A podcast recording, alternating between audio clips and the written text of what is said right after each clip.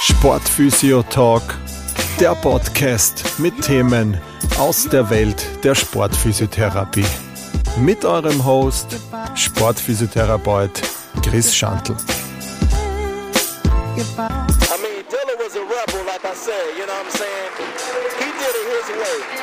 From the beginning to the ending,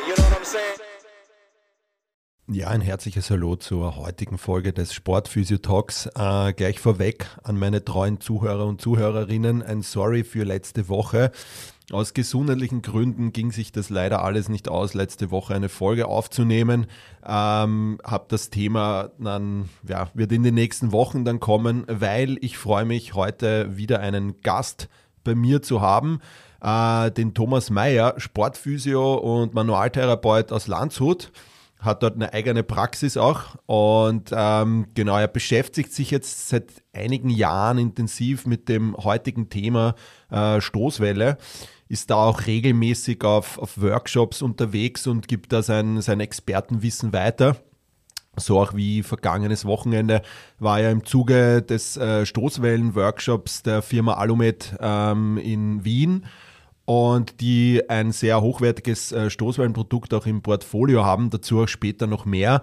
Und genau, kurz vor seiner Heimreise hat mich der Thomas äh, in meinem Studio besucht und wir haben das Thema Stoßwelle in der Sportphysiotherapie näher besprochen. Wie kann es eingesetzt werden? Wo liegen die Vorteile? Ähm, vielleicht warum ist die, die radiale Stoßwelle, die ja wir äh, Physios auch verwenden dürfen, genauso effektiv wie die fokussierte. Ähm, sprich hier ein deutlicher Mehrnutzen auch für uns Physios besteht, ähm, weil wir das auch gleich direkt in der Praxis anwenden können.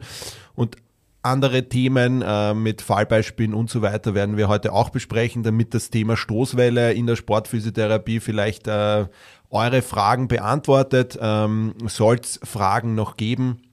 Und dann könnt ihr die natürlich gerne auch wieder an mich äh, schicken. Ich werde die dann auch weiterleiten. Sollte ich die selber nicht beantworten können, werde die dann an den Thomas weiterleiten. Genau. Und das sind so die Themenpunkte der heutigen Folge.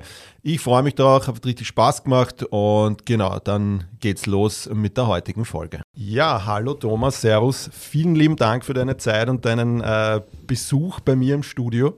Ähm, freut mich, äh, dass du da bist. Ja, servus. Also vielen Dank, vielen Dank auch für die Einladung. Ich habe mich sehr gefreut über deine Anfrage, heute hier in deinem Podcast ein bisschen über die Stoßwelle auch zu sprechen, über wie ich es in der Praxis einsetze. Und ja, ich freue mich über deine Einladung. Sehr cool, danke. Ähm, du hast gerade gesagt, deine Praxis, du ähm, kommst aus Landshut. Ähm, wie schaut dein, dein Daily Work Business sozusagen aus? Genau, das ist, äh, ich habe in Landshut meine kleine Praxis, ähm, wo ich mit einer Kollegin zusammen arbeite. Äh, wir arbeiten hauptsächlich im manualtherapeutischen, sportphysiotherapeutischen Bereich. Mhm. Ähm, das bedeutet, von der Philosophie her gehen wir immer zuerst über den guten manuellen Befund und dann mhm. immer weiterlaufend immer in die Aktivität, ins Training, mhm. wo wir das Ganze dann mit äh, Stoßwelle auf der einen Seite im Hands-on-Teil und dann aber auch so äh, Gimmicks wie EMG im praktischen oder im aktiven Teil dann sozusagen mhm. in der Therapie, in der Behandlung sozusagen immer mit einsetzen. Genau, du hast das eh auch schon angesprochen ein Tool, was du sehr gerne nutzt und was auch das Thema der heutigen Show so ein bisschen ist, der Headliner, ähm, die Stoßwelle. Ähm, wie kam es dazu, dass du jetzt ähm, speziell dieses Thema auch äh, sehr gerne in Vorträgen auch äh, besprichst und ähm, was ist so dein, äh, ja, dein Zugang dazu, zu dem Ganzen? Wie kam es dazu? Also wenn wir uns, glaube ich, vor fünf Jahren unterhalten hätten, oder mittlerweile sind es, glaube ich, sechs, ähm, äh, wenn du mich gefragt hättest, was halte ich von Stoßwelle, hätte ich gesagt, gar nichts. Weil es für mich einfach nicht ins, äh, in mein klinisches Denken reingepasst hat, in mein therapeutisches. Weil ich konnte mir damals nicht vorstellen, wenn jetzt jemand ein halbes Jahr mit Fersenschmerz rumläuft, dass er dann zu drei Behandlungen kommt, äh, dreimal mit der Stoßwelle draufgeballert wird und danach ist der Schmerz weggezaubert. Mhm. Und von dem her war das für mich erstmal, wird nicht funktionieren. Mhm. Und dann war ich an einem Abend in München in, in, so einem kleinen Symposium, wo wir uns zweimal im Jahr treffen. Einfach ähm, Spielerberater, Trainer, Physiotherapeuten, Ärzte, die so im Großraum München mit allen möglichen mhm. Leistungssportlern arbeiten. Und es mhm. ist einfach so ein fachlicher Austausch. Und damals war ähm, Peter Stiller, damals noch Mannschaftsarzt vom 1. FC Augsburg, Mhm. ein Redner des Abends und der dann über Muskelverletzungen berichtet hat, wie er Muskelverletzungen mit der Stoßwelle behandelt und sie dann einfach viel schneller wieder Return to Sport bekommt. Und das war für mich dann so der erste Punkt, wo ich mir gesagt habe, hey, vielleicht gibt es da noch irgendwas, was neben den Klassiker-Indikationen, Fersensporn, Kalkschulter, Tennisellenbogen, was man halt so klassisch Ja, kennt, ähm, da muss es mehr geben. Und ich habe damals meine Ausbildung zum OMT gemacht, also der höchsten international anerkannten manuellen Therapie-Weiterbildung. Und da sind wir immer sehr darauf getrimmt worden, evidenzbasiert zu arbeiten. Und alles, was wir tun, gibt es Studien, gibt es solche Sachen, die das alles belegen. Und von dem her war für mich das dann schon die Frage in dem Moment, naja, das ist die- auf der einen Seite die, der Praxisbericht eines Mannschaftsarztes aus der Fußball-Bundesliga, aber auf der anderen Seite gibt es Evidenz. Und heute weiß ich, ich hatte damals einfach ein Riesenglück. Der zweite Redner an dem Abend war Professor ähm, Christoph Schmitz. Heute weiß ich, ähm, es ist eigentlich der führende Wissenschaftler und Forscher auf dem Gebiet der Stoßwellentherapie, der dann über seine 20-jährige Erfahrung oder Forschungserfahrung auf dem Gebiet berichtet hat, wie es wirkt, ähm, welche Krankheitsbilder damit gut behandelt werden können und so weiter. Und dann ab dem Zeitpunkt war ich eigentlich mit dem Virus Stoßwelle ähm, infiziert, kann man sagen. Und ja, ich habe das dann als Probestellung zu mir in die Praxis geholt und möchte es jetzt in keinster Weise mehr missen in meiner Praxis, in meinem täglichen Therapeuten-Setting. Sehr cool. Ähm, das heißt, äh, du hast das eh in deinem Workshop auch gesagt, du wurdest quasi vom Skeptiker zum Anwender. Ähm, das heißt, das rennt bei euch häufig, einfach weil du auch sagst, hey, ähm, da ist eine Evidenz dahinter, da ist aber auch Erfahrung dahinter, Expertise von all den Leuten. Und ich denke, das ist ja auch immer ein guter Ansatz, wenn man äh, mit dem Ganzen hingeht und jetzt nicht einfach nur sagt, ja, ähm, habe ich da, hau ich drauf und äh, schauen wir mal, was passiert, sondern wenn wir was tun wollen, wollen wir ja auch den Sportler oder Sportlerin, Patient, Patientin, je nachdem auch immer, ja auch schauen, so schnell wie möglich, wie es in der Wundheilung auch geht, äh, wieder fit zu bekommen. Deshalb ähm, Stoßwelle. Ähm, für mich war es früher immer so, ich habe immer, ich habe mich so vor drei Jahren damit mal auseinandergesetzt, weil wir uns überlegt haben, ein Gerät noch zuzulegen und es war dann immer so, ähm, auf was ich kommen bin damals, war irgendwie so, okay, es gibt die Radial, es gibt die fokussierte und im Internet stand überall so, die Radial ist eigentlich keine Stoßwelle, sondern eigentlich nur die fokussierte und deshalb kannst du das ja auch nur wirklich bei Ärzten machen und deshalb, äh, ja, Ja, ich glaube, das ist so ein bisschen, also ich, ich kenne diese Erklärungen auch und ähm, man muss dazu sagen, ich glaube, es ist so ein bisschen auch der Versuch der Ärzte gewesen oder einem, eines gewissen kleinen Anteils von Ärzten, einfach die Stoßwelle den Physiotherapeuten vorzuenthalten. Man weiß jetzt mittlerweile, wenn man ähm, auch die, die ganzen Studien äh, oder anschaut, die ganzen äh, Systematic Reviews, ähm, man kann eigentlich nicht mehr davon sprechen, oder es ist eigentlich eine falsche Aussage, die, in der, die getroffen wird, dass zum Beispiel die radiale Stoßwelle die niederfrequente ähm, oder niederenergetische Stoßwelle ist. Das ist einfach falsch, rein inhaltlich. Es gibt Geräte, die können von der Energieflussdichte mehr oder genauso viel wie eine fokussierte letztendlich ähm, erzeugen. Und das ist dann der ähm, schon der Punkt, wo einfach so der Versuch von gewissen Gruppierungen ist oder war, da einfach das sauber zu trennen und zu sagen, naja, die Physios dürfen nur dieses äh, Niederenergetische machen und wir Ärzte machen das Hochenergetische. Das ist so ein bisschen schade, dass das da so zerrissen wird, aber letztendlich, ähm, ich arbeite eigentlich ausschließlich mit der radialen Stoßwelle und habe da extrem gute Ergebnisse und auch wenn man in die ganze Evidenz reinschaut, ähm, findet man auch wirklich genügend Beispiele und sehr, sehr gute Studien, die die Wirksamkeit mit der radialen Stoßwelle bei verschiedensten Indikationen auch letztendlich belegen. Genau. Ich glaube, das ist ja immer so ein Punkt bei uns. Das ist immer so ein kleiner, äh, wie soll man sagen, Teil von Ärzten, Ärztinnen, die vielleicht immer wieder versuchen, äh, paar gewisse Dinge für sich zu behalten, weil sie, weiß ich nicht warum. Ja, ähm, ich meine, Dry Needling ist jetzt auch so ein Punkt. Ich weiß nicht, wie das bei euch in Deutschland ist. Wir in Österreich als Physios dürfen ja das äh, gar nicht machen. Das ist ja Wir nur den nicht. Ärzten vorenthalten, in Deutschland auch nicht. Ich glaube, in der Schweiz ist da ein bisschen anders das, Mhm. Das Thema. offener, ja. Genau, ja. Äh, bei uns ist das jetzt auch so im Kommen, dass sich da dieser Verband da immer mehr stärker einsetzt und jetzt langsam der Schritt dahin geht, dass Dry Needling vielleicht auch von Physios in Zukunft gemacht werden darf. Ähm, aber ja, das heißt, äh, unterm Strich kann man da mal sagen, dass du mit einer Radialen eigentlich dasselbe oder auch dieselben Outcome oder Erfolge erzielen kannst, wie mit einer fokussierten, die wir Physios auch äh, Völlig richtig. Das ist, auch, ähm, das ist auch wissenschaftlich so belegt. Also es gibt in der ganzen Wissen oder in der ganzen Evidenz kein, äh, keine Studie, die sagt, dass die fokussierte der Radialen oder die Radialen der Fokussierten Mhm.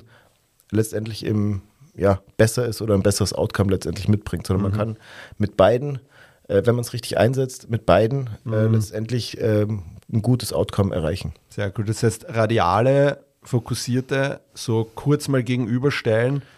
Wo sind die, die Unterschiede, die Also, ähm, Also die, der- oder warum braucht es überhaupt Unterschiede zwischen der radialen Da muss man und ein der bisschen fokussierten? in, die Geschichte des Ganzen gehen. Ähm, Ja. Die Stoßwellentherapie kommt ja ursprünglich aus der Urologie, Mhm. Nierensteine zertrümmern. Und das ist klassisch die fokussierte Stoßwelle gewesen, weil ich da direkt auf einen Punkt, auf den, auf den Stein schieße und den dann Mhm. Ja. zertrümmern möchte. Und dann kamen clevere Orthopäden, kann man sagen, und haben gesagt, naja, wenn die Urologen das können, Ja. dann schießen wir halt auch mal auf Kalk oder auf den Fersensporn, um das Ja. wegzuballern. Ja. Mhm. Heute wissen wir, man kann nichts wegballern. Also es ist ein, ein, ein Mythos sozusagen, dass ich einen Kalk in der Schulter zertrümmer mit der Stoßwelle. Das funktioniert nicht. Ich schieße auch keine, ich schieße auch keinen Fersensporn letztendlich weg. Ähm, aber so ist es entstanden. Und dann ist im Laufe der Zeit ähm, die Weiterentwicklung der Stoßwelle gekommen und dann ist eben die radiale Stoßwelle entwickelt worden, die physikalisch die gleiche Druckwelle letztendlich äh, ähm, ja, äh, aufbaut, ähm, was dann im, im Gewebe ähm, ankommt. Aber wie das technisch sozusagen diese Druckwelle aufgebaut wird, das ist völliger un ein kompletter Unterschied. Das eine ist piezoelektrisch bei der fokussierten. Da habe ich einen ganz großen Kopf und dann werden ganz viele kleine Kristalle sozusagen elektrisch geladen, die dann diesen Druck aufbauen. Das hört sich, wenn man es behandelt, ein bisschen so an, wie wenn man mit einem Gasgrill den immer anmacht. So, Okay. Dass man auch so Ja. eine Vorstellung hat, wie, wie das von der Lautstärke her ist. Im, andersrum, die radiale Stoßwelle funktioniert dann nach dem ballistischen Prinzip. Das bedeutet, da wird über Druckluft ein Projektil beschleunigt und das Projektil schlägt vorne einen Applikator dran und dadurch entsteht diese radiale Stoßwelle. Kann man sich so ein bisschen vorstellen, wenn ich einen Stein ins Wasser werfe, dann breiten sich auch diese Wellen dann im, im Gewebe aus. Und das sind, und da ist auch, dadurch, dass der Kolben hin und her schlägt, ist die radiale Stoßwelle auch eine viel ähm, ja, lautere Therapie im Vergleich zur fokussierten. Und das sind so die zwei, ich sage jetzt mal, technischen Unterschiede, wie die Stoßwelle sozusagen entsteht in beiden unterschiedlichen Geräten.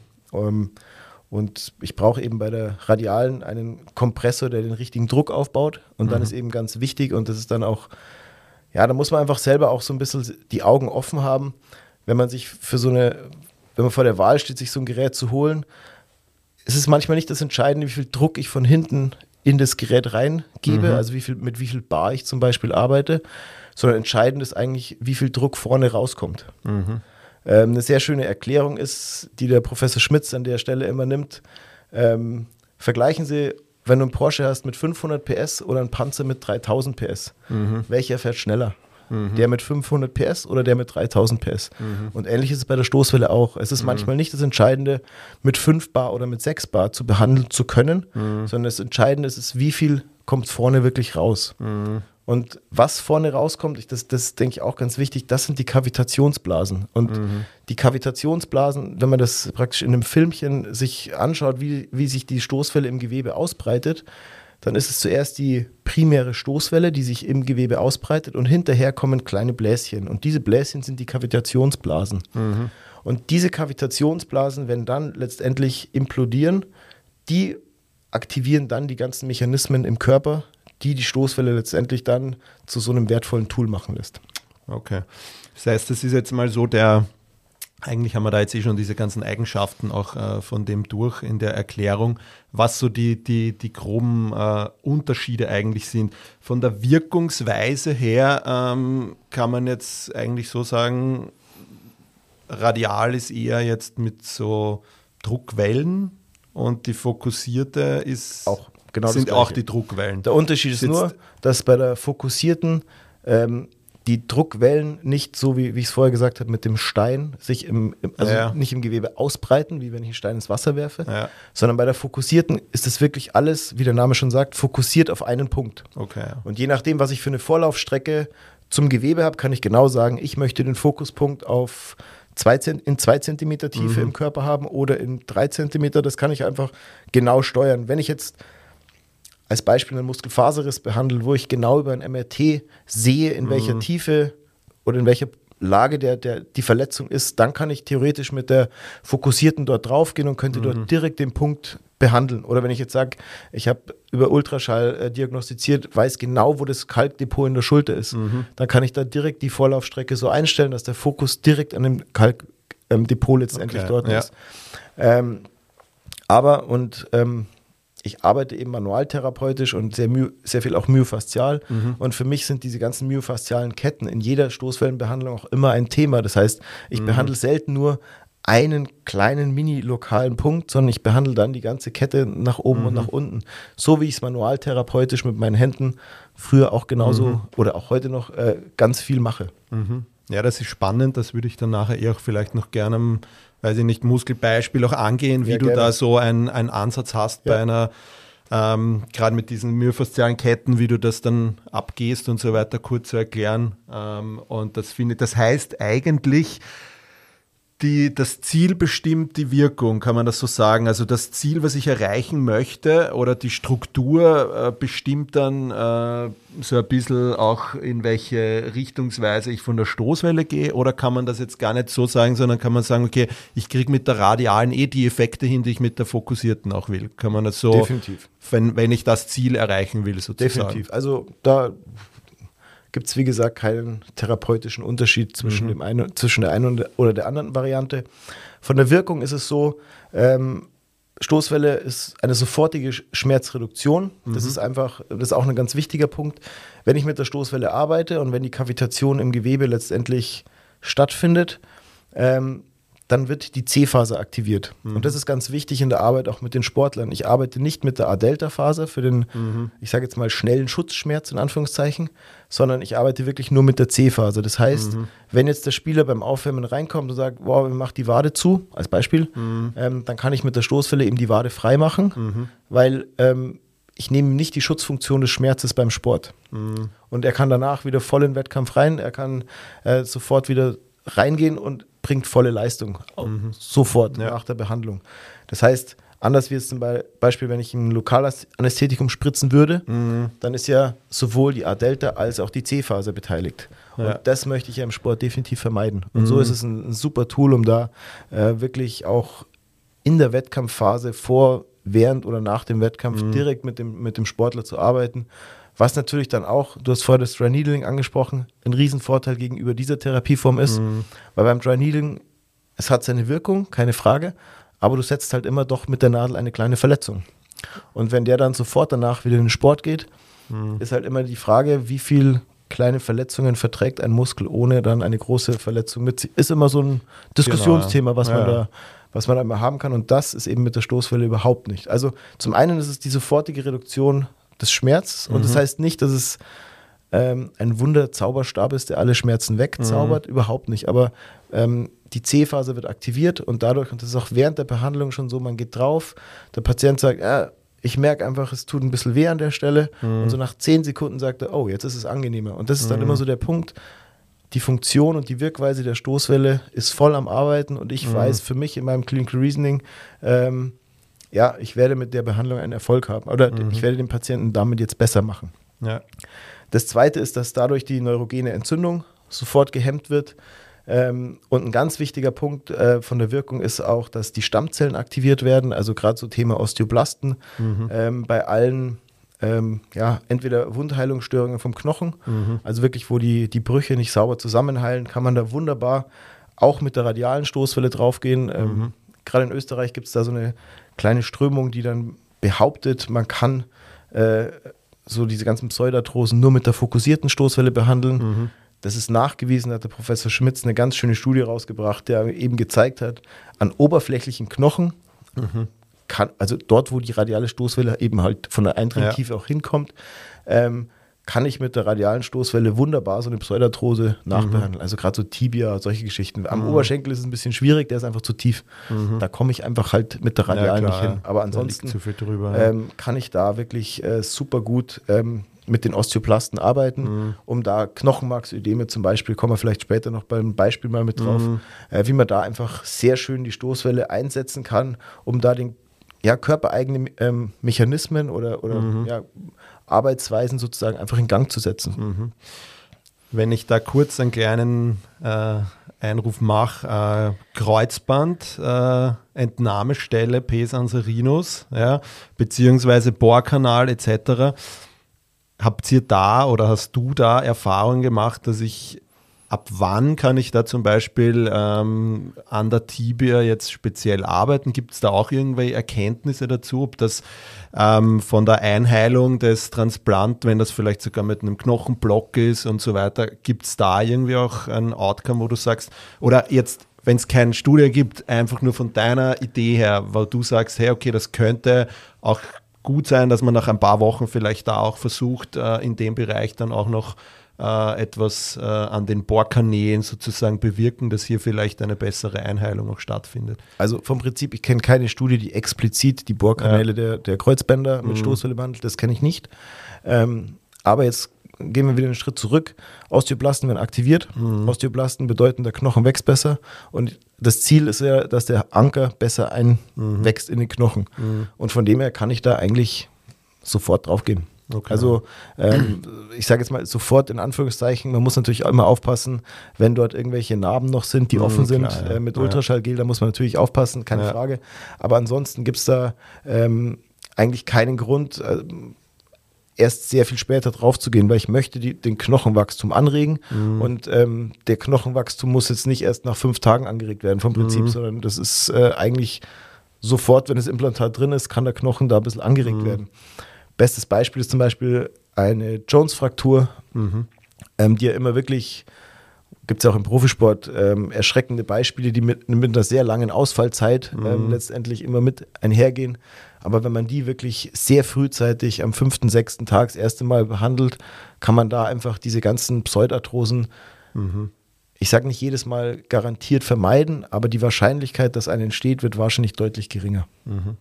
Okay, na, ist auf jeden Fall, glaube ich, so ein, so ein Anreiz auch, wo man sagt, hey, das kann man auf jeden Fall auch implizieren in die Arbeit, dass man hier vielleicht bei Kreuzband dann einen noch äh, stabileren Outcome bekommt, was die Einheilung und so betrifft. Weil für mich ergibt es auch Sinn, ich will einfach Knochengewebe anregen, ich will es ja, stimulieren sozusagen und das, wenn ich das am Anfang nicht vielleicht über die physiologischen Reize mittels draufsteigen, wie auch springen, wie auch immer schafft, dass ich dann halt mir die Stoßwelle auch äh, zu Hilfe nehme. Das ist so ein Thema, was mich halt auch irgendwie spannend interessiert, mhm. weil ich halt viele Kniepatienten habe. Gut, okay, das heißt, ähm, jetzt glaube ich, die meisten kennen sich jetzt so ein bisschen aus, um was geht genau bei den äh, Unterschieden. Ähm, jetzt gibt es natürlich auch ähm, von bis, sage ich immer. Das heißt, es gibt äh, vielleicht wir kennen das vielleicht in der Elektrotherapie. Es gibt Elektrotherapiegeräte, die kosten 100 Euro, die steuerst du mit deinem Bluetooth. Es gibt High-End-Dinger, die kosten mehrere tausend Euro. Ja. Ähm, wie schaut es bei dir mit, äh, mit welchen Produkten arbeitest du gerne? Gibt es da irgendwas, wo du sagst, okay, da hast du einfach eine richtig gute Erfahrung gemacht auch? Ja? Einfach, weil du ja dich viel damit auseinandergesetzt hast, hast vielleicht auch andere Produkte getestet. Das heißt, äh, wie jetzt ein Läufer sagen kann, okay, mir liegen die Nikes am besten. Ja keine Werbung für Nike, ähm, weil ich da einfach meine guten Zeiten habe und es passt gut zu meinem Fuß und gut zu meiner Laufweise. Und genauso können wir Physios ja auch sagen, okay, wir haben unsere Arbeitsweise, du arbeitest sehr viel myofaszial, manualtherapeutisch. Wie hast du dich da für ein Gerät entschieden, ähm, wo du sagst, damit hast du guten Outcome, damit äh, kannst du guten Gewisses deine Sportler, Sportlerinnen, Patienten, Patientinnen auch äh, behandeln, wo du sagst, das, da kannst du in den Spiegel schauen und sagen, ähm, das, das kommt gut an? Also das eine ist, auf, der, auf jeden Fall muss man verschiedene Geräte auch ausprobieren, einfach um auch selber zu spüren. Klar, wenn man wenig Erfahrung mit Stoßwelle hat, ähm, ist es immer schwierig zu sagen, ist jetzt die Behandlung schlecht gewesen, weil sie eh nicht sozusagen initiiert gewesen wäre oder das ist immer ein bisschen schwierig, aber heute kann ich sagen, ich probiere immer, wenn ich auf einem Kongress bin, auf, auf irgendwelchen Veranstaltungen bin, probiere ich immer auch neue Geräte, mhm. die da angeboten werden, weil ähm, man muss ja immer offen für neue Sachen auch mhm. sein, das ist ja auch wichtig. Ähm, für mich war damals, oder ich nutze bei mir in der Praxis das Gerät von EMS. Mhm. Ähm, kann ich einfach daher begründen, dass gerade wenn man in die ganze Evidenz reinschaut, sehr, sehr viele der qualitativ sehr hochwertigen Studien ähm, einfach alle mit diesem Gerät gemacht werden. Mhm. Ähm, was da auch immer ganz wichtig ist, was man in den Studien auch immer rausliest, ähm, wenn einfach die unterschiedlichen Geräte, also damit die in einer Studie verwendet werden können, müssen die natürlich auch immer validiert werden. Das bedeutet, da wird einfach gemessen, was kommt da vorne überhaupt raus an Kavitation, weil das mhm. ist für die Studie immer extrem entscheidend. Und äh, für mich ist das auch immer ein ganz gutes äh, ähm, ein ganz guter Maßstab, weil das sind keine Verkäufer, sondern das sind unabhängige Wissenschaftler, die das letztendlich mhm. raustesten und die das einfach physikalisch bewerten, was das Gerät kann. Mhm. Und wenn man dann einfach sieht, dass es da Geräte gibt, äh, wo die Kavitation, ähm, die sind vielleicht, wenn man mit einem Herz Behandlungsgeschwindigkeit arbeitet, haben die vielleicht eine relativ gute Kavitation, das heißt relativ gute Bläschen sozusagen im Gewebe. Mhm aber ein Herz ist nicht praktikabel, meiner Meinung nach. Ich mhm. arbeite immer mit 25 Hertz, ja. Und mhm. wenn man dann sieht, dass die anderen, dass es viele Geräte gibt, die einfach mit einer höheren Herzzahl automatisch ähm, an Power verlieren, an Kavitation verlieren, mhm. was dann, und das sind nicht nur 5 oder 10 Prozent, sondern das ist teilweise wirklich erschreckend, wenn man das sieht, dass da ein 60 Prozent Differenz ist. Mhm. Ähm, und das war dann einfach für mich der Punkt, wo ich gesagt habe, ich möchte meinem Patienten die bestmögliche Behandlung mhm. anbieten und zu der bestmöglichen Behandlung gehört für mich auch das stärkste Gerät mhm. und das ist einfach das Gerät von EMS, also mhm. für meine Entscheidung, mhm. ähm, um dort radial wirklich ähm, die bestmöglichen Ergebnisse letztendlich zu erzielen. Und ich denke, das ist ja auch sehr gut messbar, weil das ist jetzt nicht auf, wie bei einer Studie, wo ich sage, okay, ist ein Schmerz, was ist der jetzt, sondern da geht es ja wirklich um Zack, Zack, Druck, ja, und den kann ich ja richtig physikalisch perfekt darstellen. Genau, ja, und das sind, das sind Graphen, also ich bin kein Physiker, aber ähm, selbst ich als Nicht-Physiker verstehe, wenn dann einmal, was ich, äh, äh der Druck bei 110 äh, Megapascal mhm. ist und beim anderen Gerät ist halt nur bei 40 Megapascal. Das ist halt einfach ein Unterschied. Richtig, und wenn ja. ich dann verstehe, je mehr Kavitation oder Kavitation oder je mehr ähm, Energieflussdichte, also positiver und negativer Druck letztendlich mhm. auftritt, desto höher ist die Kavitation. Mhm. So viel Verständnis habe ich dann, dass ich weiß, okay, wenn der Druck einfach höher ist, sowohl im positiven als auch im negativen Bereich, mhm. habe ich einfach mehr Kavitation und ich will so viel Kavitation wie möglich im Gewebe applizieren, um, die bestmögliche, um das bestmögliche Outcome zu bekommen. Mhm. Und von dem her ist es dann, ja, äh, gab es für mich dann keine, keine Alternative. Hinzu kommt noch, es gibt dann auch teilweise Geräte, die dann keine Ahnung, da wird nach 2000 Schuss das Handstück so heiß, dass ich halt stoppen muss. Okay, wo ich sage, äh, ja, ist ganz nett und da mag vorne vielleicht auch was ja, rauskommen, will ich gar nicht beurteilen. Nur bei mir ist keine Behandlung. Ich kann nicht zu einem, zum Spieler sagen, so 2000 Schuss, jetzt kann ich nicht weitermachen, weil mein Gerät heiß läuft. Hm. Also ein Handwärmer, ja. für einen Handwärmer ist es definitiv zu teuer. also deswegen, das glaube ich, äh, also von dem her, von dem her muss man da einfach mit offenen Augen sozusagen an, an, so, eine, an so eine Wahl oder an so, eine, so einen Kauf, an so eine Kaufentscheidung herangehen. Mhm. Ähm, bisschen in der, in der Evidenz schauen, was da so für Geräte verwendet werden.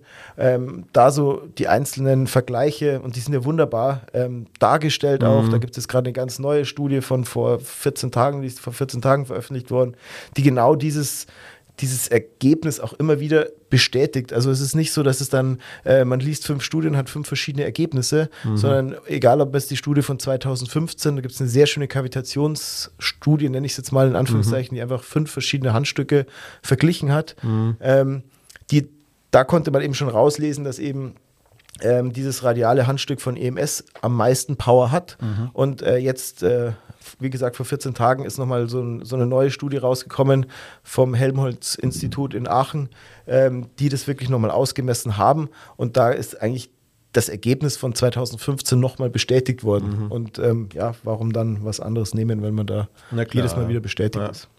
Sehr gut. Ähm, kann ich ähm, die wenn du jetzt die Stoßwelle anwendest, dann ist das wirklich so, dass du hergehst und sagst, okay, wir machen jetzt die Stoßwelle oder kann man das Gewebe auch irgendwie vorbereiten? Kann man es äh, manuell vorbereiten? Es geht ja viel auch um Stoffwechsel anregen. Ähm, kann man hier auch ähm, gezielt vielleicht manualtherapeutisch äh, vielleicht äh, irgendetwas vorbereiten für die Stoßwelle oder gibt es noch Zusatzgeräte, wo man vielleicht sagt, okay, da ist der Outcome dann noch eine Spur weg besser? Also man kann, viele, man, man kann vieles manualtherapeutisch äh, vorbereiten. Mhm. Die Frage ist nur, ob ich es muss. Mhm. Also wenn ich jetzt sage, ich arbeite mit der Stoßwelle, also ein klassisches Beispiel kennt jeder, der manualtherapeutisch arbeitet, der thorakolumbale Übergang, paravertebral, hat einfach einen Hypertonus. So, mhm. jetzt kann ich da hingehen und kann ähm, versuchen mit meinen Fingern myofaszial da den Tonus rauszunehmen. Mhm. Das heißt, ich breche mir ungefähr 25 Minuten die Finger, mhm. dann ist der Tonus herunten. Das funktioniert, keine mhm. Frage. Ähm, jetzt habe ich aber mit der Stoßwelle letztendlich eine Möglichkeit, wie ich einfach mit der Stoßwelle mit, ich sage jetzt mal, 6000 Schuss auf der rechten und 6000 Schuss auf der linken Seite. Die Behandlungszeit sind ungefähr sieben Minuten maximal mhm. und dann ist der Tonus einfach unten. Mhm. Das heißt, da brauche ich eigentlich nichts äh, manuell vorarbeiten. Da mhm. hat die Stoßwelle mit ihrer ganzen Wirkweise, die dann im Gewebe stattfindet, mhm. ausreichend ähm, Potenzial. Mhm. Natürlich ist es so, Stoßwelle tut weh. Also mhm. das ist äh, eine Stoßwellenbehandlung, die nicht weh tut, ist keine Stoßwellenbehandlung, weil den Schmerz brauche ich ja, wie ich vorher gesagt habe, um die C-Faser zu mhm. aktivieren. Und dieser Schmerz ist eigentlich der, sehr häufig der limitierende Faktor der Behandlung, mhm. weil natürlich kann ich sagen, ich behandle ein Knie mit 4 Bar. Das ist prinzipiell der beste Weg. Aber 4 Bar am Knie, also jeder, der sich so ein Gerät mal ins, oder so, so ein Handstück mal mhm. ans, Knie gehalten hat und 4 Bar aufdreht, also das ist kein Spaß. Das tut scheiße weh. Mhm. Und ähm, da muss man einfach schauen, weil die, ich möchte ja so hoch mit der Barzahl arbeiten wie möglich. Mhm. Aber der Schmerz des Patienten limitiert letztendlich immer die, die, ja, die Barzahl, ja, die, die Behandlungsintensität. Und es gab dann in der Vergangenheit gab es Versuche, eben das Ganze mit Lokalanästhetikum vorher zu behandeln. Das mhm. heißt, da wurden einfach die Patienten gespritzt, haben nichts gespürt und wurden behandelt. Ja, wie, vor, wie ich vorher schon gesagt habe, ich kann natürlich nicht mit dem Lokalanästhetikum auf der einen Seite die komplette Nervenfaser letztendlich lahmlegen, mhm. aber auf der anderen Seite mit der Stoßwelle die C-Faser aktivieren. Mhm. Das funktioniert nicht. Ja, das ist, mhm. wusste man damals noch nicht, war ein Versuch. Was ich da bei mir in der Praxis jetzt ähm, einsetze, ist ein High Peak Power Laser, der mit 300 Watt im Vorfeld arbeitet. Mhm. Und da ist eben nachgewiesen, dass dieser Laser in, seinem, in seiner Wirkung, und das ist eine uralte Studie von 88, ja, da ist, wenn man mit neu, also das ist ein 904 Nanometer Laser von der Wellenlänge. 904 Nanometer ist daher ein wichtiger Punkt, weil das ist die Wellenlänge, die am wenigsten Absorption an verschiedensten Geweben hat. Also mhm. sprich ähm, Blut an Haut, wo einfach am meisten durchgeht. Das heißt, ich komme am tiefsten ins Gewebe letztendlich mhm. rein. Und ähm, der ist eben gepulst, äh, hat den Vorteil, er wird nicht warm. Das heißt, der Patient spürt eigentlich nichts. Ich habe eigentlich nicht die Gefahr einer Verbrennung, mhm. außer ich halte es auf Tattoo. Da sollte ich es schön weglassen, weil das ist sonst kein schönes Ergebnis. Also, es mhm. ist eine Kontraindikation, da ja. drauf zu gehen. Ähm, und da ist eben nachgewiesen, dass nach der Laserbehandlung, nach fünf Minuten, die Nozizeptoren nicht mehr feuern. Also keine. Mhm keinen Impuls mehr geben. Mhm. Und das kann ich natürlich perfekt für die Stoßwellenbehandlung nutzen. Das heißt, wenn ich, wenn ich jetzt einen Spieler habe oder einen Patienten habe, der einfach das Ganze zu, der zu sensibel vom Schmerz reagiert, ähm, ist kein Problem. Die erste Variante ist entweder ich nehme einen größeren Aufsatz, einen größeren Applikator am Stoßwellengerät. Ja. Auch das ist manchmal so, das, das tolerieren sie halt einfach nicht, tut halt mhm. halt zu weh. Und dann kann man wirklich den Laser vorne wegsetzen. Ähm, und dann ist es so ein bisschen so ein, ja, das ist noch nicht wissenschaftlich belegt, weil dafür ist diese Kombination der beiden Therapien noch zu neu. Mhm. Ähm, aber man kann so sagen, fünf Minuten nach dem Laser kann ich ungefähr 50 Prozent mehr Energie von der Stoßwelle nutzen. Mhm. Und wenn ich aber eine Stunde warte, dann bin ich bei 100 Prozent. Mhm. Und also ich habe jetzt zum Beispiel ein Fallbeispiel aus der Praxis, ähm, der hat einfach eine fetzen Sprunggelenksarthrose mit richtig Schmerzen und Stoßwelle direkt auf dem Knochen, wo wenig Weichteil dazwischen ist, ist einfach immer sehr schmerzhaft und sensibel. Mhm. Das ist, muss man einfach wissen, wenn man es nutzt. Und der hat es einfach nicht toleriert. Und mhm. beziehungsweise war bei dem einfach bei 2,5 oder gesagt hat, also 2,5 mhm. Bar, mehr geht nicht, der Rest tut mir zu weh. Dann habe ich den Laser drauf und dann hat er eine Stunde einfach im Training gearbeitet in der Zeit. Also war voll aktiv, musste nicht liegen oder irgendwie äh, Ruhe geben, sondern war wirklich voll aktiv. Ja, dann kann man, kann man wieder und dann habe ich den halt mit 4 Bar an, am Sprunggelenk behandelt. Und mhm. das sind dann, das ist einfach nochmal so ein richtiger Gamechanger in der, in der Stoßwellentherapie gewesen, weil ich einfach jetzt mit dem Laser nochmal sozusagen eine Möglichkeit habe, die Intensität und die Power im Gewebe nochmal deutlich zu erhöhen. Mhm. Und von dem her ist das dann eine sehr schöne und für mich auch sehr, sehr ähm, erfolgreiche Therapiekombination mhm. was die Stoßwelle angeht. Als ich den Laser noch nicht hatte, bin ich ehrlich, war ich mit meinen Ergebnissen super gut zufrieden. Mhm. Also wenn du mich da gefragt hättest, gibt es was Besseres, ich gesagt, nee, ich bin zufrieden. Meine, meine Patienten sind happy, ich habe mhm. gute Outcomes, alles wunderbar. Aber jetzt mit, dem, mit der Möglichkeit, eben da mit dem High Peak Power Laser nochmal drauf zu gehen, ähm, ist es schon nochmal eine ganz andere Hausnummer von Behandlungsergebnissen. Cool, ja.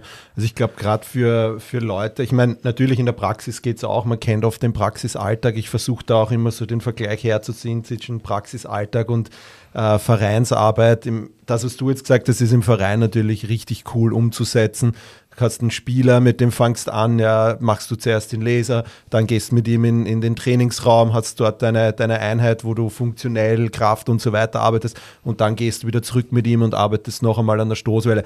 In der Praxis ist das natürlich auch immer wieder so ein Zeitfaktor, ich, ist bei dir vielleicht auch so, ja, da muss man natürlich dann noch seine, seine, seine Zeit immer im Rückblick haben, ja. aber grundsätzlich finde ich es äh, denke ich auch, kann man in der privaten Praxis das richtig gut äh, kombinieren. Man das muss halt nur gut planen oder richtig. die Zeit. Ja. Es ist eine Frage der Organisation tatsächlich. Genau. Ähm, und also ich muss ja beim Laser nicht daneben stehen. Das ist ja das Schöne an, den, mhm. an diesem gepulsten High-Peak-Power-Laser, dass ich da eben, ähm, also ich musste nicht die ganze Zeit bewegen, sondern ja. ich stelle den ein auf der Stelle und dann läuft der einfach drei Minuten, fünf Minuten, je nachdem, was ja. ich halt einstelle. Ähm, und da bin ich aber schon längst wieder beim nächsten Patienten. Mhm. Das heißt, ähm, das ist dann von der Organisation her so, da kommen dann zwei Patienten gleichzeitig, ich gebe einen Patienten raus, mhm. stelle schnell den Laser an, gehe dann zum nächsten und wenn das nach, ich sage jetzt mal im Schnitt vier Minuten der Laser vorbei ist, mhm. steht der Patient auf, geht einkaufen, geht trainieren, mhm. was auch immer. Ja. Funktioniert in der, in, der, in der normalen Praxis auch wunderbar. Ja. Und ähm, kommt dann nach einer Stunde wieder oder nach anderthalb Stunden, je nachdem, ja. wie es halt von der, von der Praxisplanung her passt, kommt er dann wieder zurück in die Praxis und dann geht man erst drauf mit der Stoßwelle. Also von dem her, am Anfang war das für mich auch ein großes Fragezeichen, wie kann ich es mhm. einbauen. Ähm, aber wenn man da ein bisschen offen ist, äh, ist das gar kein Problem und vor allen Dingen Patienten, die beides mal gespürt haben am eigenen Körper, also mhm. also einmal die fünf Minuten Pause und einmal die eine Stunde Pause, wenn ich die beim nächsten Mal frage, soll man fünf Minuten warten oder eine Stunde, mhm. die sagen alle lieber länger. Mhm. Also die wollen beide, wollen alle dann lieber diese Variante, mhm. ähm, ja, ich warte eine Stunde, anderthalb. Das längste, was ich mal Pause dazwischen hatte, war drei Stunden, war genauso guter Erfolg. Okay. Am nächsten Tag in der Früh geht es wieder bei Null los. Also wenn ich abends Laser mache und in der Früh wieder, das ist kein, okay. keine Option. Aber ansonsten ist das ähm, zeitlich da schon ein bisschen flexibel, dass ich da so ab 50 Minuten habe ich eigentlich so, wir haben es gestern im Workshop auch ausprobiert, ähm, bei einer Teilnehmerin, die da auch sehr skeptisch war. Die haben wir das Grundgelenk vom Daumen behandelt, einmal mit 1,8 Bar, mhm. was sie einfach, was viel ist an der Hand und dann war einfach Schluss. Dann haben wir den Laser drauf gemacht, dann hat sie nach 20 Minuten war sie bei 2,3 mhm. und am Schluss war sie, glaube ich, bei 2,9. Mhm. Also, und, ja. und, daran sieht man dann einfach, und das ist jetzt eine Therapeutin, eine Kollegin gewesen, die kein Problem am Daumen hatte. Mhm. Aber da sieht man dann ja, einfach, klar. es funktioniert. Und das ist für mich auch immer das Schöne auf diesen, auf diesen Workshops, die ich, da, die ich da mache, einfach den Leuten zu zeigen, ich erzähle das nicht nur in der Theorie mhm. und, und irgendwie Hokuspokus, sondern jeder, der da ist als Teilnehmer, spürt es selber an seinem eigenen Körper mhm. auch. Und, und das sind eigentlich dann die, ja, die mega Erfolge, die man dann da in der Therapie dann auch weiter, weiter mit seinen Patienten mhm. letztendlich erreichen kann. Sehr cool. Das heißt, zusammenfassend von der, von der Theorie kann man sagen, ähm, die Unterschiede sind eigentlich nicht vorhanden zwischen den beiden. Zwar jetzt in der, in der, vielleicht vom Aufbau des Gerätes, ja, ja. aber grundsätzlich, äh, sie haben die Wirkungsweise. Ähm, man die Einstellungen oder der, der Druck äh, errichtet sich ans Ziel auch und ans Zielgewebe ja. natürlich, wo ja. ich hin möchte. Und ähm, es soll wehtun, die Behandlung. Oder es, ja. Ich vergleiche es immer, also und das verstehen die Patienten auch immer ganz gut, ich vergleiche es immer, wenn man eine Chili isst. Mhm. Chili ist deswegen ein gutes Beispiel, weil wenn ich auf eine Chili drauf beiße, dann wird er brennt zuerst auf der, auf der Zunge mhm. und dann wird die Zunge taub. Und dieser Mechanismus ist ja letztendlich durch Capsaicin verursacht. Und jeder Patient hat das schon mal gespürt. Und so kann ich auch in Patientenworten die Wirkung der Stoßwelle sehr schön erklären, weil das ist nichts anderes vom, von der Schmerzentstehung Das ist ein guter Vergleich. Und genauso sage ich es auch von der Intensität. Ich sage immer, ja, Sie können eine Chili essen, da spucken Sie Feuer. Mhm. Und es gibt eine Chili, die hat eine angenehme Schärfe. Und bei der Behandlung brauchen Sie kein Feuer spucken, aber es soll schon scharf sein beim Essen. Okay. Und das kann auch jeder Sportler und Patient perfekt einordnen. Weil jeder interpretiert Schärfe natürlich auch unterschiedlich. Mhm. Natürlich, Aber ähm, es ist nicht das Ziel, einem Patienten Tränen in die Augen zu schießen oder den Patienten so intensiv zu behandeln, dass er von der Bank springt und wegläuft. Das ist natürlich auch. ja, klar. Aber ja. da können die Leute das auch sehr, sehr gut ähm, ja, selber einordnen und steuern. Okay, na, ist ein, ein treffender Vergleich, ja. Ähm, theoretisch äh, sagst du, fehlt noch was oder haben wir da eigentlich jetzt einmal so für die kurze Zeit, die wir haben, eigentlich alles äh, durchbesprochen oder ist noch irgendein Punkt, wo du sagst, äh, Na, ich glaube, für ähm, wir gehen dann eh noch speziell aufs Gewebe auch ein, da kann man dann vielleicht noch kurz sagen, wie wirkt das auf dem Gewebe, Genau. wenn man die Fallbeispiele.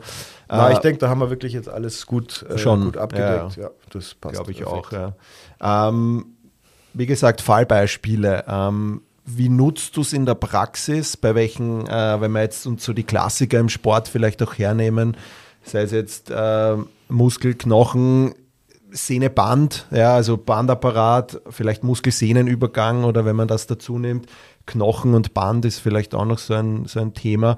Ähm, wir müssen jetzt nicht äh, äh, ein komplettes Protokoll durchbesprechen, aber einfach nur, dass du so, so mal ungefähr, du hast den Muskelfaserriss schon angesprochen, da gab es auch, ich glaube, hast du mit einem Kollegen oder einem, einem Teamarzt oder Physio von, von einem Fußballverein aus Deutschland auch irgendwie Ergebnisse bekommen, die auch irgendwie sehr gutes, äh, sehr guten Outcome auch gezeigt haben, wenn wir da gleich Ja. beim Muskel anfangen. Ja, können wir gerne mit Muskel gleich anfangen.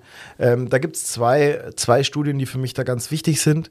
Die eine Studie ist vom ähm, Stefan Matjasowski, Mannschaftsarzt von Mainz 05. Der hat an Rattenmuskeln, denen er letztendlich eine Muskelverletzung zugefügt hat und hat die dann verglichen einmal, also histologisch, das geht halt nur am Rattenmuskel, ähm, praktisch nach der Verletzung, wie, wie ent, oder wie regeneriert, wie heilt ein Muskel einmal mit der NSAR-Gabe, einmal wenn man nichts tut, einmal mit Stoßwelle. Und hat einfach histologisch nach vier und sieben Tagen ähm, untersucht, wie da das Gewebe und die Struktur sozusagen sich verändert. Und da ist ganz klar zu sehen, dass bei der Stoßwellen behandelten, dass der Stoßwellen behandelte Muskel eine ganz andere Heilungsgeschwindigkeit und Heilungsphase hat, mit viel weniger Narbenbildung. Ähm, was, was ja dann oder andersrum gesagt, was wir in der Praxis immer schon gesehen haben. Das ist auch zum Beispiel das Beispiel von Peter Stiller damals gewesen, was mich ja dazu gebracht hat. Ähm, aber wo äh, Stefan Matjasowski es einfach perfekt jetzt auch nachgewiesen hat, im Tiermodell, einfach histologisch, ähm, dass der Muskel wirklich auch schneller aushält. Natürlich, ich bin Skeptiker im ersten Moment und sage, ja, es ist ein Rattenmuskel. Kann man nicht, kann man nicht an die normale, kann man das auf den Menschen auch eins zu eins übertragen. Und, und da kam jetzt James Morgan mit ins Spiel. Der James Morgan ist mittlerweile leitender Physio von St. Pauli in, in äh, Deutschland beim Fußballverein und war damals äh, leitender Physio von, vom ersten FC Nürnberg. Ähm, das, ich bin jetzt nicht mehr ganz sicher, ob zweite oder erste Bundesliga, weil die manchmal so ein bisschen rauf und runter gehen. Das weiß ich jetzt nicht genau. Auf jeden Fall im, im Profisportbereich. Und er hat eben nachgewiesen und er behandelt wirklich auch sehr, sehr viel mit Stoßwelle und, und behandelt da eben auch sehr, sehr gut. Also von ihm kann man auch sehr, sehr viel lernen aus dem Profisportbereich. Und ähm, er hat eben nachgewiesen, in der Fußball-Bundesliga letztendlich, dass, dass er seine, dass er die Stoß oder die, die Muskelverletzungen nach Müller-Wohlfahrt 1a, 2 und 3a wirklich um teilweise 50 Prozent schneller wieder Return to Sport bekommt. Und das deckt sich ja auch eins zu eins wieder mit der Rattenstudie. Natürlich, in der Rattenstudie hat man nur gesehen, ja, der Muskel in der Ratte wird besser. Aber der James hat letztendlich auf höchstem Niveau gezeigt, also auf höchstem sportlichen Niveau gezeigt, dass die Spieler auch wieder Return to Sport kommen. Und ähm, es gibt eine Vergleichsstudie von, von Extrand und äh, da sind eben dann die Ausfallzeiten um 50 Prozent länger, wie das, was der James jetzt da nachgewiesen hat. Und ähm, das ist wirklich, ähm, ja, auch für den, für den Leistungssport ein riesen, ein riesen Mehrwert, wenn da der Spieler halt nicht, keine Ahnung, äh, sechs Wochen ausfällt, sondern einfach nach vier Wochen schon wieder Return to Competition ist. Und ähm, bei uns in Deutschland ist es auch so, wenn dort Spieler, die Profispieler sind, da läuft es dann alles über die Berufsgenossenschaft. Das Genau, heißt, da ja. hat man auch immer eine perfekte und in vielen Fällen zu perfekte diagnostische Mhm. Nach, also sprich, äh, die liegen im MRT, bevor sie, also wenn sie verletzt Mhm. sind, äh, während der Verletzung und dass sie wieder gesund geschrieben sind. Und da hat man so tolle äh, bildgebende Verfahren, die das klar, einfach perfekt darstellen. Ähm, also das war jetzt nicht auch irgendwie Harakiri, wir stellen den Spieler wieder auf, zurück aufs, auf ja. den Platz und schauen, was passiert, sondern es war wirklich, ja, der Spieler war wieder, es war, war einfach gesund und, und konnte wieder spielen. Mhm. Und das ist dann schon was, und das kann man auch in der, also das geht im, im Leistungssport und das kann man auch letztendlich in der, in der normalen Praxis mit, mit Muskelverletzungen genauso letztendlich auch durchführen.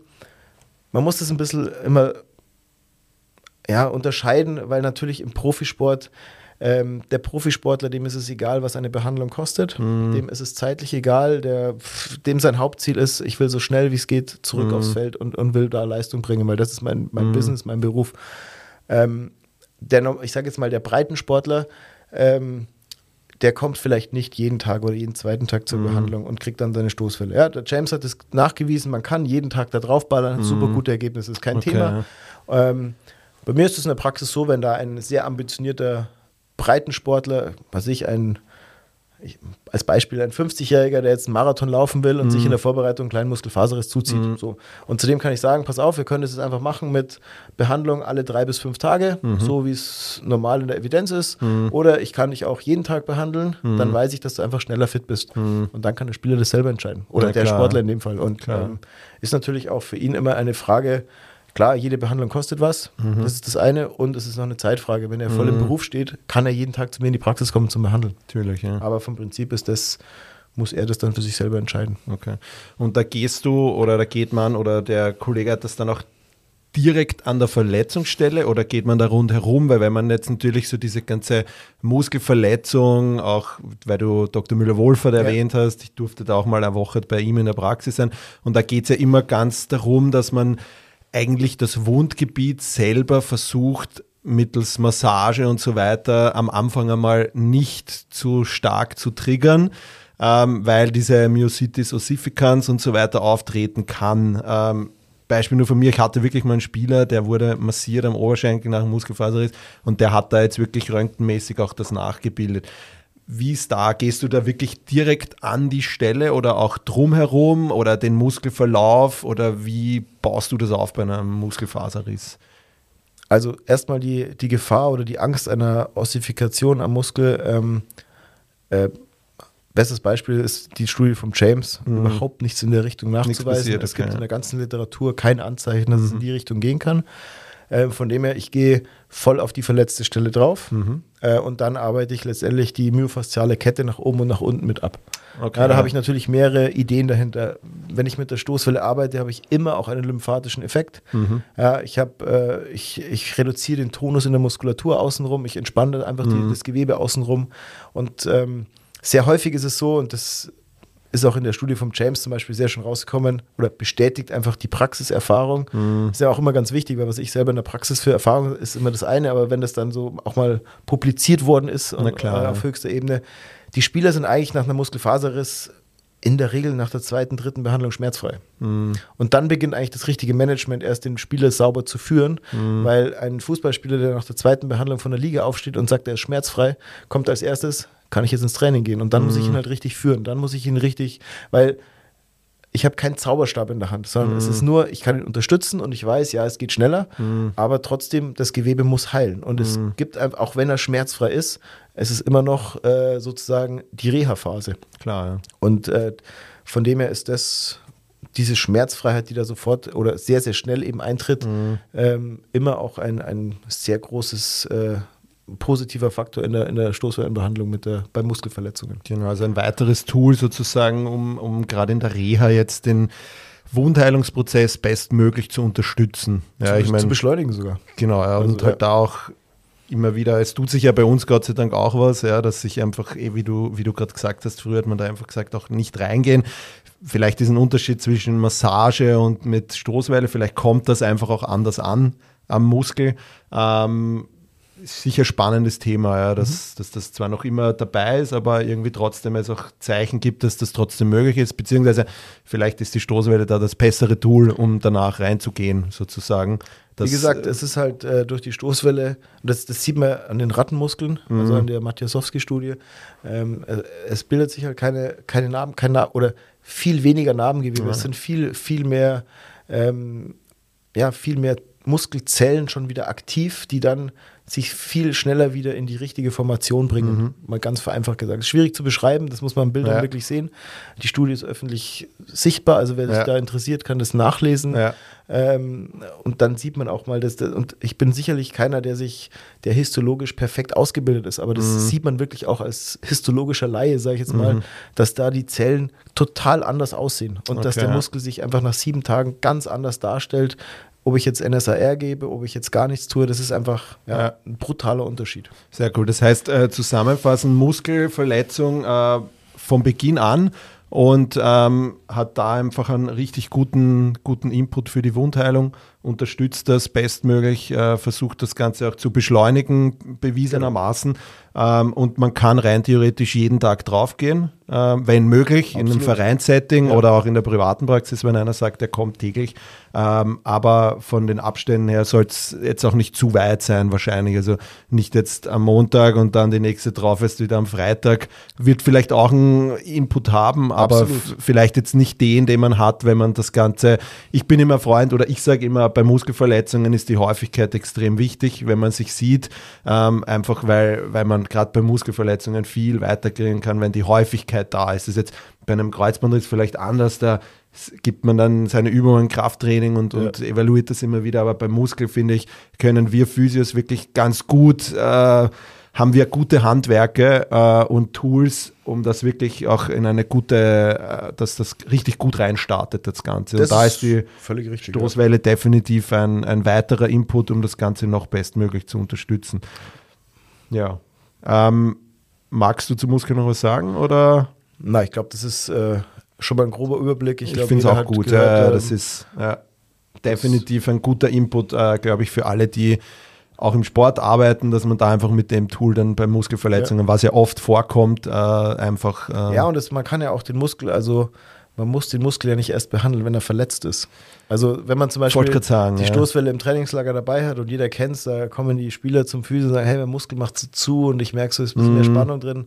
Ähm, ich nehme da einfach den Tonus raus und zwar mhm. sofort und ähm, ich kann damit myofasziale Ketten in der Spannung sofort, sofort verändern und äh, sofort meine ich halt einfach die Behandlungsdauer einer, einer Stoßwellenbehandlung. Wenn ich sage, ich arbeite mit 25 Hertz, mhm. also mit wie, wie viele Stoßwellen pro Sekunde werden sozusagen erzeugt. Wenn ich damit 25 Hertz arbeite und dann 6.000, 8.000 Schuss mal mhm. die Wade freischieße, das ist sofort auch bei einem gesunden einfach sofort ein lockeres und besseres Gefühl. Mhm. Ja, bestes Beispiel, ich war auf der PGA-Tour äh, im, im Tour, im Physiobus mit dabei, mhm. im Physiotruck die Spieler, die Golfer, die da reinkommen, die sind alle gesund. Mhm. Denen fehlt nichts. Die sind nicht verletzt, aber die kommen rein, haben gerade 18 Loch Golf gespielt. Und natürlich ist da Quadratus Lumborum einfach ein bisschen fester. Mhm. Dann gehst du da mit der Stoßwelle drauf, Tonus geht runter und schon sagt der Spieler, ich kann mich besser drehen. Mhm. Und das ist ja dieser Mehrwert. es geht brutal schnell. Wir sprechen von mhm. fünf, sechs Minuten Behandlungszeit.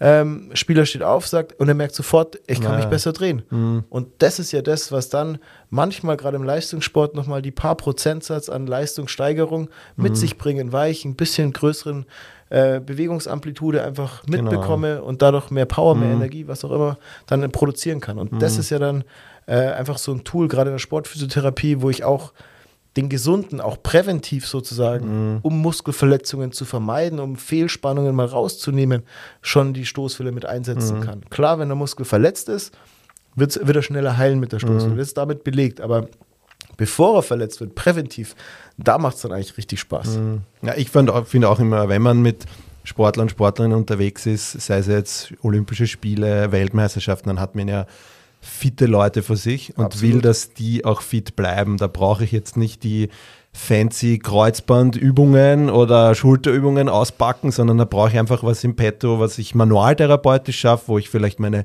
Hilfs-, äh, meine Gerätschaften habe, ja. die mich da einfach unterstützen und um das geht es ja, glaube ich, in der Sportbetreuung oder so sehe es ich, wenn ich mit jemandem unterwegs bin, ich will, dass der am Tag X zu 110 Prozent, wenn Ja. möglich, performen kann. Und Ja. das ist zum Beispiel, ganz kurz nochmal zurückzukommen, für mich dann auch ein Grund für das EMS-Gerät gewesen, Mhm. weil ich packe es in den Koffer und es ist, es ist äh, portabel, mobil und Mhm. ich kann es einfach mitnehmen, Hotelzimmer, zack, aufstellen und ich kann behandeln. Naja, also, Also so das sind- mobile Geräte sind Genau. immer top. Und, also äh, Game Ready, wenn du das kennst, Ja, ist ja auch so ein Tool, ja, das genau, ist richtig cool auch für unterwegs, kannst eine Genau, Steckdose richtig, anstecken und so.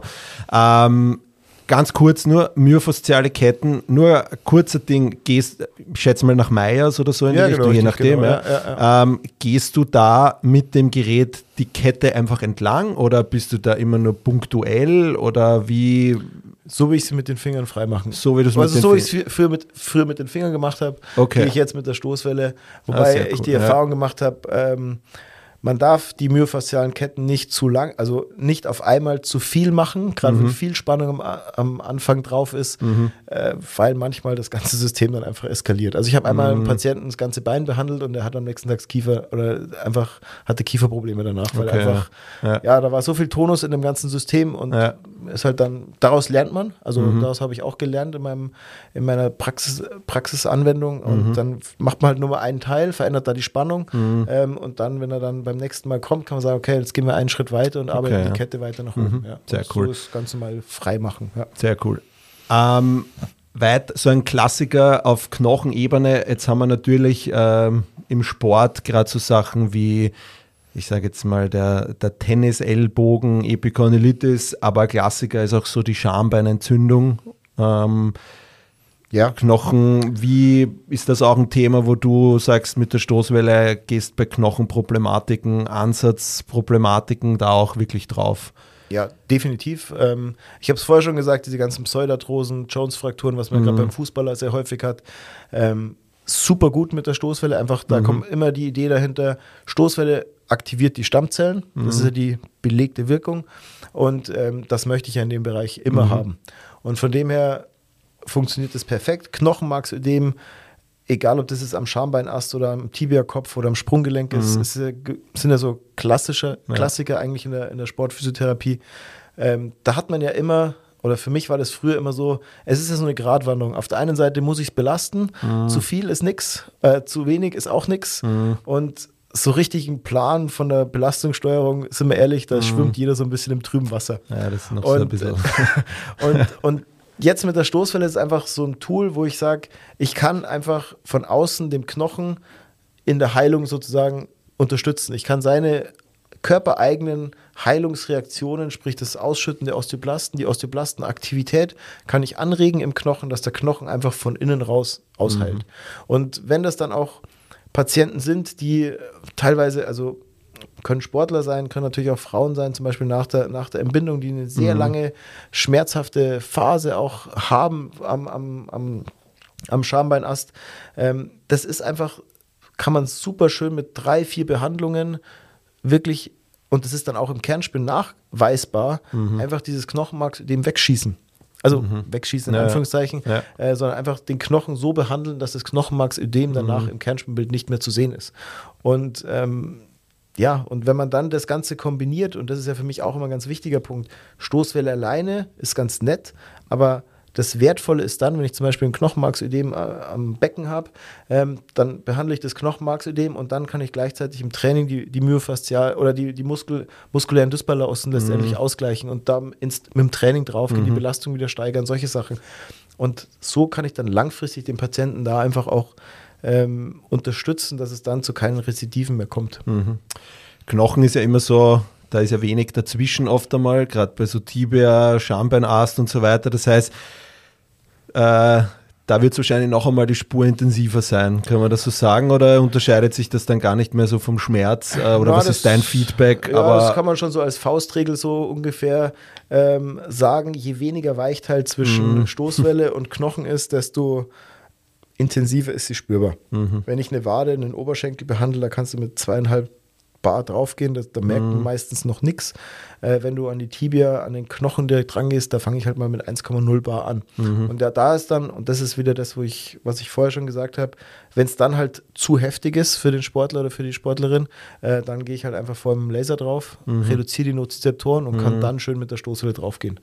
und dann ist es auch so, wenn ich einen Knochen behandle, Ähm, sehr häufig sind dann die ersten ein, zwei Tage danach, dass der Knochen richtig nacharbeitet. Mhm. Also, dass der, der Patient beim zweiten Mal kommt und sagt, hey, ich hatte ganz schön Schmerzen. Aber das muss man einfach gut aufklären, weil ich Mhm. aktiviere die, die Osteoblasten im Knochen und ähm, wenn die Osteoplasten anfangen zu arbeiten, natürlich spüre ich das. Das will ich ja eigentlich erreichen. Und Mhm. Klar, ja. wenn ich das dem, dem, dem Patienten, der, dem Sportler im Vorfeld sage, hat er auch die Compliance damit. Dann sagt er Mhm. nicht, jetzt gehe ich da hin, dann schießt er da drauf, es tut mehr wie, wie vorher. Sondern er versteht dann auch, dass es Ja, aushält. klar. Und von der Häufigkeit bei Knochen, äh, auch wie beim Muskel jeden Tag oder soll man da die Synthese ein bisschen arbeiten lassen oder gibt sagt man alle 72 Stunden oder Also vom Prinzip, egal welche Struktur, Muskel, Knochen, myofaszial, wie man es wie man's Ja, einsetzt ja. halt, ähm, ist es so, dass ich, also früher habe ich immer zwischen sieben und zehn Tagen zwischen einer Behandlung gemacht. Mhm. Äh, mittlerweile ist einfach so die, die Studienlage, dass man eher dazu kommt, zwischen drei und fünf Tage. okay. Und ich kann öfter, Ja. aber ich sollte zwischen drei und ja, fünf, sechs Tage, also das ist nicht Ja. äh, in Stein gemeißelt, aber so, so ungefähr, wie es halt zeitlich sich rausgeht, Mhm. sollte man das äh, in dem Rahmen äh, sozusagen machen. Also und am Anfang, also ich mache immer, wenn ich behandle, immer drei Behandlungen Mhm. ähm, im Abstand von drei bis fünf Tagen, also was weiß ich so äh, Montag, Donnerstag, Montag so um Mhm. den Dreh rum, weil dann kann ich wirklich, dann sehe ich eigentlich in der zweiten Behandlung, was sich tut. Und dann manchmal gibt es noch eine vierte oder fünfte, Mhm. manchmal sehe ich schon nach der zweiten oder in der zweiten Behandlung eigentlich ist es schon relativ gut, Mhm. dann warte ich lieber mal, dann kann man mal, gerade wenn man so mit dem Knochen arbeitet, ja, und der Patient sagt, ja, ich merke jetzt eigentlich schon relativ wenig, ich kann die Intensität schon deutlich nach oben führen, das ist für mich so ein Zeichen, ja, äh, ist schon ganz gut von, von der Heilungsphase, dann kann ich auch einfach mal sagen, okay, jetzt gehen wir mal zehn Tage später, weil der Knochen fängt an zu heilen, der, der wächst oder der, ja, der heilt von innen raus, sage ich jetzt mal ganz einfach. Und ähm, da kann ich sicherlich auch mal zehn Tage geben, weil ich habe ja den Reiz schon gesetzt, dass der Knochen anfängt zu arbeiten. Das kann man dann so ein bisschen individuell letztendlich ähm, planen, aber für mich ist immer, wenn ich mit irgendeiner Behandlung anfange, ähm, ist immer drei Behandlungen im Abstand von drei bis fünf Tagen. So kann man sich so als, als Faustregel für die Organisation auch Das ist ein guter, guter Hinweis. Ja. Äh, wir haben jetzt viel äh, Laudatio auf die Stoßwelle auch gehabt. Ähm, Gibt es auch äh, negative Erfahrungen, die du damit hattest oder wo du sagst, hey, okay, ähm, habe jetzt meine drei Behandlungen gemacht und, und irgendwie wird es nicht besser, ähm, wo du dann noch sagst, okay, es war den Versuch wert, ähm, aber es hat unterm Strich dann nichts gebracht, beziehungsweise es führt uns ja dann auch zu Kontraindikationen. Kann man nicht das bei jedem machen oder ist es, gibt es, äh, natürlich, wir wissen jetzt diese ganzen klassischen Kontraindikationen mit Tumoren und so weiter, da wird das jetzt wahrscheinlich noch nicht äh, zur, zum Einsatz kommen, aber gerade Kinder, äh, wo vielleicht jetzt der Knochenabschluss äh, noch nicht ganz vonstatten gegangen ist, die aber auch oft Probleme haben, Morbus Osgood-Schlatter ist so ein Klassiker bei ähm, Kindern auch äh, oder Jugendlichen. Wie ist da so? Also Erfolgs gibt es immer nur oder hast du auch negative Beispiele? Also, ähm, ich sag mal so, wenn die Indikation passt, hat man relativ viel positive Erfolgserlebnisse mit der Behandlung. Muss man schon. Mhm. Also man muss einfach sagen. schon wissen, wann setze ich sie ein. Das Einfach nur, okay, ich habe das Teil jetzt in der Praxis und jeder kriegt von mir das drauf, weil er was hat. Das wäre dann auch der falsche Ansatz. Also, erstens, man braucht immer eine gute muskuloskeletale Befundung davor. Einfach um das genau äh, festzulegen, ähm, saubere Befundszeichen zu finden. Das ist das eine.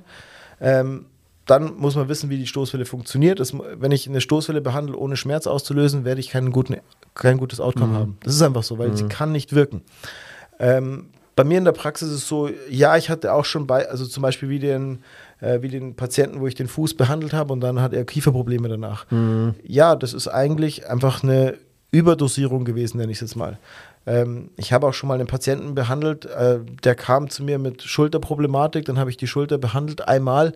Ähm, ich habe, ja, ich habe gedacht, es ist eine, rein so von meinen Wiederbefundszeichen, es ist irgendwo eine Schleimbeutel-Geschichte. Und ja, er kam beim nächsten Mal und gesagt, ich habe solche Schmerzen, es geht nicht. Ähm, ja gut, dann muss ich da kein zweites oder fünftes oder zehntes Mal die Stoßwelle draufhalten, sondern dann war das ein Versuch. Wenn es wirklich der Schleimbeutel in dem Fall gewesen wäre, hätte ich ihm auch helfen können. Er war es halt einfach nicht. Und dann muss ich auch keine 20er-Serie da draufpacken, ähm, weil das ist für mich unseriös, sondern das muss ich dann Genau, ganz klar auch sagen. Oder ich sag mal so, wenn ich in der zweiten Behandlung noch überhaupt nichts merken würde, theoretisch, dann werde ich keine dritte, vierte oder fünfte Behandlung machen. Das heißt nicht, dass ich alles mit drei Behandlungen wegzaubere. Es gibt sicherlich Behandlungen, die ich öfter mache, wo ich sechs, sieben Behandlungen durchführe. Keine Frage. Aber der Patient merkt nach jeder Behandlung eine Verbesserung. Und das ist dann ein ganz normaler Weg für mich. Und der ist auch, ähm, das funktioniert wirklich dann relativ häufig, dass man wirklich positive Behandlungsergebnisse damit sich bringt. Sehr gut. Also eh wie so oft ähm, eine gute Befundung und dann weiß ich auch, setze ich die Stoßwelle ein oder Genau. ist es hier in dem Genau. Fall jetzt auch nicht angebracht und auf den Punkt. dementsprechend Eine gerissene Sehne, da kann ich so viel draufballern, wie ich möchte. Die gerissene Sehne wird nicht zusammenwachsen. Ist halt einfach so. Da, das Ja. funktioniert nicht. Wie ist äh, Supinationstrauma ist da, weil du gerissen sagst, wie ist da dann, dann gehst du da auch gleich direkt ran oder Ja, Supinationstrauma, ähm, da kombiniere ich es gerne mit dem Laser, weil da gehe ich wirklich mit dem Laser lokal auf den Schmerz oder auf, ja, auf die verletzte Struktur letztendlich, dort wo der Schmerz entsteht, einfach um dort die Nozizeption zu reduzieren, weil das ist ja nachgewiesen, dass das funktioniert. Und arbeite einfach in der, mit der Stoßwelle den lymphatischen Abfluss. Ich arbeite das Häma- Hämatom damit ab, ähm, unterstütze es dann meistens noch mit einem mit einem Tape nach Mulligan, wo ich die Fibula nach Cranial Dorsal stabilisiere, einfach, dass er in, diesen Verletzungs, äh, in diese Verletzungsbewegung nicht mehr reinkommt. Und dann ist das ein ganz sauberes äh, Nachbehandlungsschema da, wo er da klar. einfach auch da wieder alle zwei, drei Tage kommt, kriegt am Anfang wirklich den Laser ähm, nur auf der Stelle der, Ver- der, der Bandverletzung sozusagen, äh, arbeitet da die Lymphe letztendlich mit der Stoßwelle ab.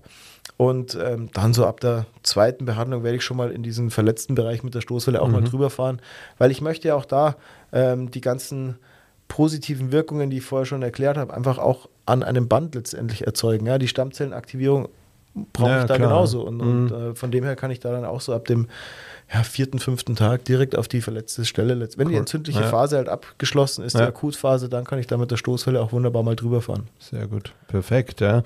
Ähm, super cooler Input auf jeden Fall. Ich glaube, wir haben jetzt eh auch äh, schon vieles abgedeckt aus deiner Erfahrung, Expertenmeinungen, ähm, wo es ja mittlerweile auch viele gibt. Studienlage haben wir auch besprochen, wo du einfach sagst, okay, da gab es viele Wir könnten uns über Studien die nächsten drei Tage ich wollte gerade sagen, ja, kann man immer, ja, genau. Ja, richtig, Aber äh, ich glaube, wir haben da heute ein richtig cooles äh, oder die Zuhörer und Zuhörerinnen haben da einen richtig coolen Input bekommen für, für das Thema Stoßwelle. Jetzt so abschließend ähm, als Fazit ähm, ist natürlich ein, ein High-End-Gerät, hat viel oder die Anschaffung ist vielleicht höher. Gott sei Dank gibt es aber Möglichkeiten, wie man das vielleicht auch besser nutzen kann, sozusagen. Also, dass man vielleicht, ähm, es gibt ja Gott sei Dank von all den Medizintechnikenfirmen auch, auch Angebote, um sich das auch als junges äh, Startup-Physio-Unternehmen auch leisten zu können.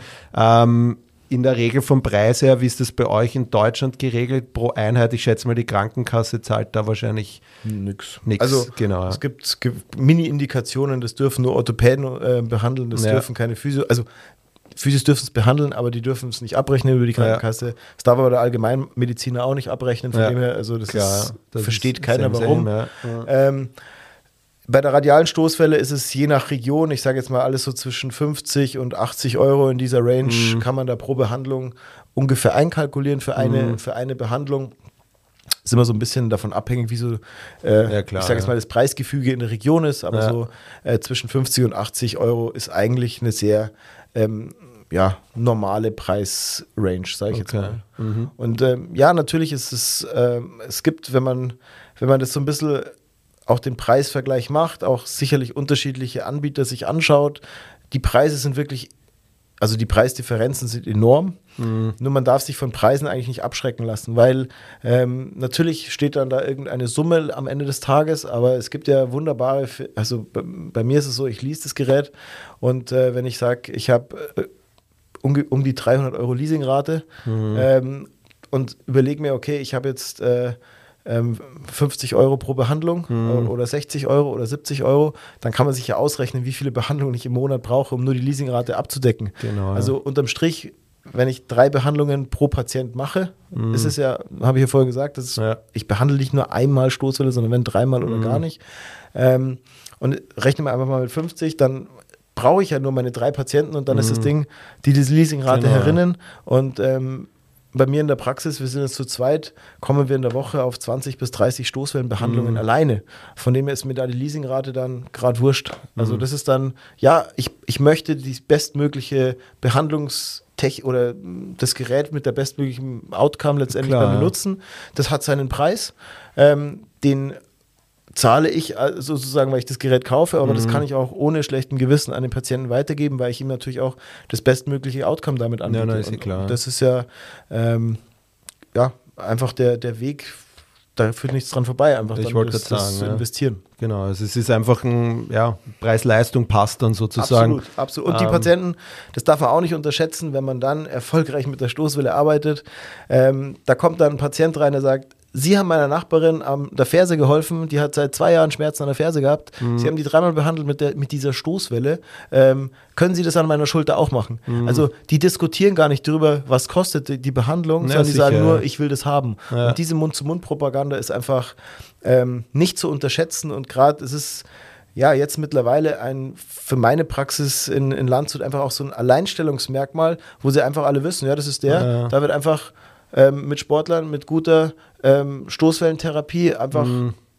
geholfen also, ja. und gute Ergebnisse erzielt. Ja, das auf jeden Fall. Und ich denke auch immer, gerade bei so Anschaffungen, ähm, ich meine jetzt nur Beispiel, ich fahre ein Auto aus dem Raum Bayern seit 2006 und äh, das fahrt noch immer, ja, und ähm, ich kenne Leute, die äh, andere Automarken fahren und mehrere Probleme haben.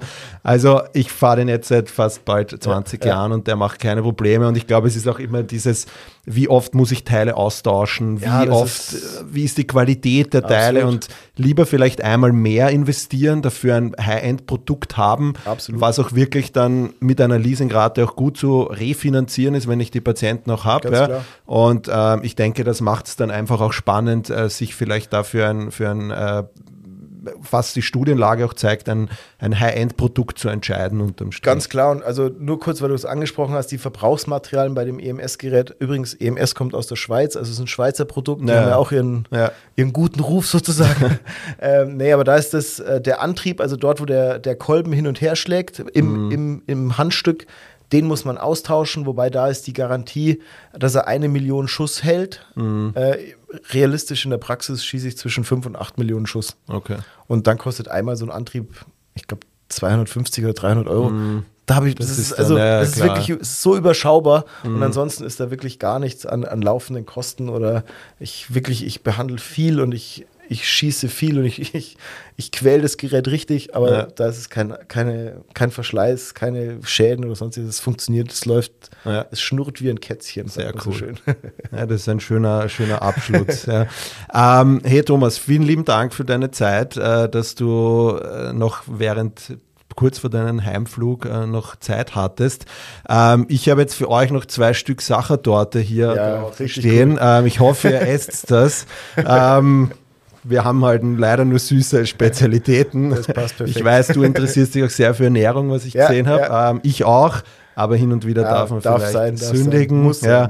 Ähm, und ja, wie gesagt, vielen lieben Dank. Ich wünsche dir eine gute Heim- oder euch eine gute Heimreise. Und ähm, ja, vielleicht äh, hören, sehen äh, wir uns mal wieder. Und, ja, sehr, sehr gerne. Äh, Genau, würde mich und ich freue und ich hoffe, dass äh, ihr Zuhörer und Zuhörerinnen viel mitnehmen habt können vom Thema Stoßwelle. Ähm, und ich glaube, es gibt nichts mehr, was man sagen kann, außer du hast noch ein Abschlusswort. Na, ich fand, äh, ich hoffe, ich konnte so ein bisschen einen Einblick äh, in, die, in die Stoßwellenbehandlung geben, einfach so zeigen, ähm, was für ein cooles äh, Tool es einfach im, mhm. im Praxisalltag sein kann, wenn man es richtig einnutzt, äh, einsetzt.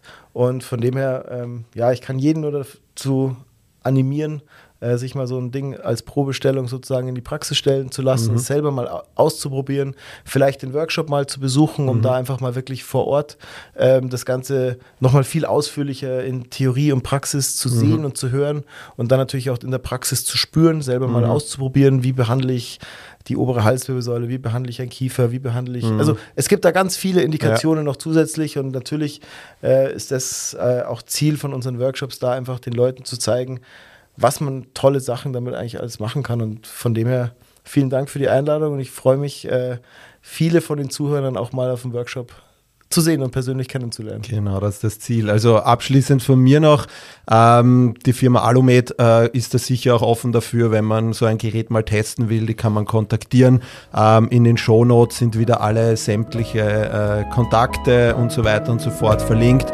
Und ja, ich freue mich und sage danke für euer Zuhören und wir hören uns in der nächsten Woche wieder. Ciao, ciao. Ja, das war's auch schon wieder mit der heutigen Folge.